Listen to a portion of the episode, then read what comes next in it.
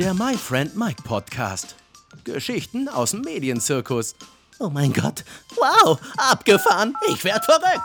Mit Katharina Lichtblau. The Christmas Edition 24-7. Herzlich willkommen, my friend Mike, The Christmas Edition 24-7. Ich bin Katharina, ich freue mich sehr, dass ihr da seid. Ja, der Titel der heutigen Sendung ist natürlich so ein bisschen provozierend. Alter schützt vor Dummheit nicht. Aber mir ist letztens was im Synchronstudio passiert, wo ich wirklich dachte, Mann, Mann, Mann, also hoffentlich werde ich irgendwann mal nicht so enden und ich bin mir sehr, sehr sicher, dass ich es nicht tue, weil das ist wirklich eine Charaktereigenschaft, die ich ähm, nicht ausstehen kann und meistens ist es ja dann so, dass man alles dafür tut, dass man genauso nicht wird. Wie gesagt, ich war im Synchronstudio und mir wurde schon gesagt, oh, äh, wir hängen ein bisschen, also du müsstest noch ein bisschen warten. Und dann habe ich alle Beteiligten gefragt, ob es okay ist, dass ich mich mit reinsetze, also in die Regie. Ähm, habe natürlich auch den Sprecher gefragt, den ich hinter der Scheibe gesehen habe, der gerade dabei war, seine Rolle einzusprechen. Finde ich immer ganz wichtig, weil da soll sich natürlich jeder mit wohlfühlen und soll sich dann nicht auf einmal beobachtet fühlen oder dann ja, was heißt nervös dadurch werden, aber es ist ja schon irgendwie manchmal ein bisschen blöd, wenn einem so auf die Finger geguckt wird. Also habe ich gefragt und es war für alle Beteiligten vollkommen in Ordnung. Und eigentlich wollte ich ähm, was vorbereiten, hatte was dabei, was ich noch am Computer machen wollte, weil ich war sowieso auch ein bisschen zu früh da und dachte, dann kann ich das schnell noch abarbeiten. Dann war es aber wirklich so ein bisschen wie Autounfall. Ich konnte gar nicht anders als äh, denen zuhören und, und denen wirklich auf die Finger gucken. Weil das Verrückte war, es war eine junge Regie, zwei junge Männer und hinter der Scheibe war ein älterer Herr. Tolle Stimme, wirklich äh, großartig. Und äh, hat seine Rolle eingesprochen, ganz, ganz wunderbar, wie ich dachte. Das Problem war nur, Sobald die Regie auch nur einen Fitzelton Negatives gesagt hat, beziehungsweise noch nicht mal negativ, sondern einfach gesagt hat, du, das bräuchten wir bitte nochmal, da hat's gerade geschmatzt oder geklackt oder da hätten wir gerne die Betonung auf einem anderen Wort oder auf einer anderen Silbe, dann hat dieser Mann das Diskutieren angefangen. Aber wie? Nee, das habe ich doch so gesprochen. Nö, wieso? Also das äh, sehe ich jetzt nicht ein. Also ich habe das gut gemacht und äh, da weiß ich jetzt nicht, warum ich das nochmal machen sollte.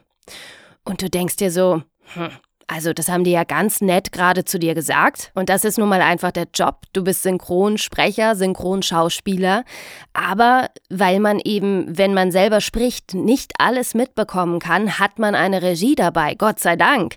Das ist so unfassbar wichtig. Aber für ihn war das so eine Sache, das hat man deutlich gemerkt. Er wollte sich von äh, zwei jüngeren äh, Menschen nicht sagen lassen. Ich weiß nicht, wie er mit Älteren umgeht, vielleicht ist das generell ein Problem von ihm, aber es war wirklich immer so von oben herab und auch mehrere Male äh, fielen dann so Sätze wie, kommt ihr erst mal dahin, ich mache das ja schon seit über 40 Jahren. Und dass man da natürlich, ähm, wenn man das so lange macht, einen gewissen Status hat, ist ganz klar. Aber dass man den so raushängen lassen muss, das knüpft jetzt so ein bisschen an das äh, gestrige Thema an. Da ist es ja ganz genauso. Also wenn man was kann, dann muss man das nicht immer so raushängen lassen, weil dann weiß das ja jeder und jeder akzeptiert einen. Und da braucht man überhaupt nicht äh, so einen dicken Macker markieren. Ich war auf jeden Fall sehr erstaunt, wie er mit dem Regie-Team umgegangen ist und ähm, war auch positiv überrascht, was die Regie alles hat mit sich machen lassen und immer noch freundlich geblieben ist. Ähm, also ich glaube, ich hätte das so äh, diplomatisch nicht alles gekonnt. Weil es gibt nun mal einfach ganz klare Aufgabenverteilungen und das ist einfach der Job von der Regie, dir zu sagen, bitte mach das jetzt nochmal. Und es wird ja auch alles nicht besser, wenn man die ganze Zeit diskutiert. Und dann war natürlich eine Sache, er hat einen Satz wirklich falsch gesagt. Also da war einfach immer ein Fehler drin in einem Wort. Das hat er einfach weder richtig betont noch richtig ausgesprochen. Und ähm, dann hat die Regie sich auch nach dem äh, dritten Mal, wo er es dann gemacht hat, hat sich entschuldigt, aber hat gesagt, du, äh, ich spreche dir das gerne nochmal vor, das tut mir super leid, aber wir müssen das wirklich nochmal machen, das ist so nicht richtig. Und irgendwann war es dann einfach so, dass er gesagt hat, nein, ich habe das jetzt richtig gesprochen. Und die Regie hat gesagt, nein, leider nicht, wir können es dir auch nochmal vorspielen. Dann haben sie es ihm vorgespielt, dann hat er gesagt, nee, das war der letzte Take. Und, und, und. Also da sind Diskussionen entstanden, obwohl er es ja einfach hätte nochmal machen können. Nein, aber er wollte Recht haben, er wollte die Oberhand haben und er wollte zeigen, dass er sich nichts sagen lässt von so Anfang 20-jährigen, dahergelaufenen, möchte gern Regisseuren in seinen Augen wahrscheinlich. Und ich hatte es auch gehört und dann dachte ich so, oh, eigentlich müsste ich jetzt was sagen, weil es tat mir so leid, die Regie da so sitzen zu sehen und die waren völlig hilflos, weil sie haben es ihm immer und immer wieder versucht, nett zu erklären, dass sie es wirklich nochmal brauchen und so. Naja, im Endeffekt wurde dann äh, so ein Take gekauft, der ja, nur so mittelgut war, wo ich denke, das kann doch nicht der Anspruch sein, also auch nicht von dem Synchronschauspieler. Aber solche Menschen gibt's. In einem anderen Synchronstudio habe ich was ganz Ähnliches erlebt. Da war wohl eine ältere Dame, auch das äh, erste Mal in diesem Synchronstudio.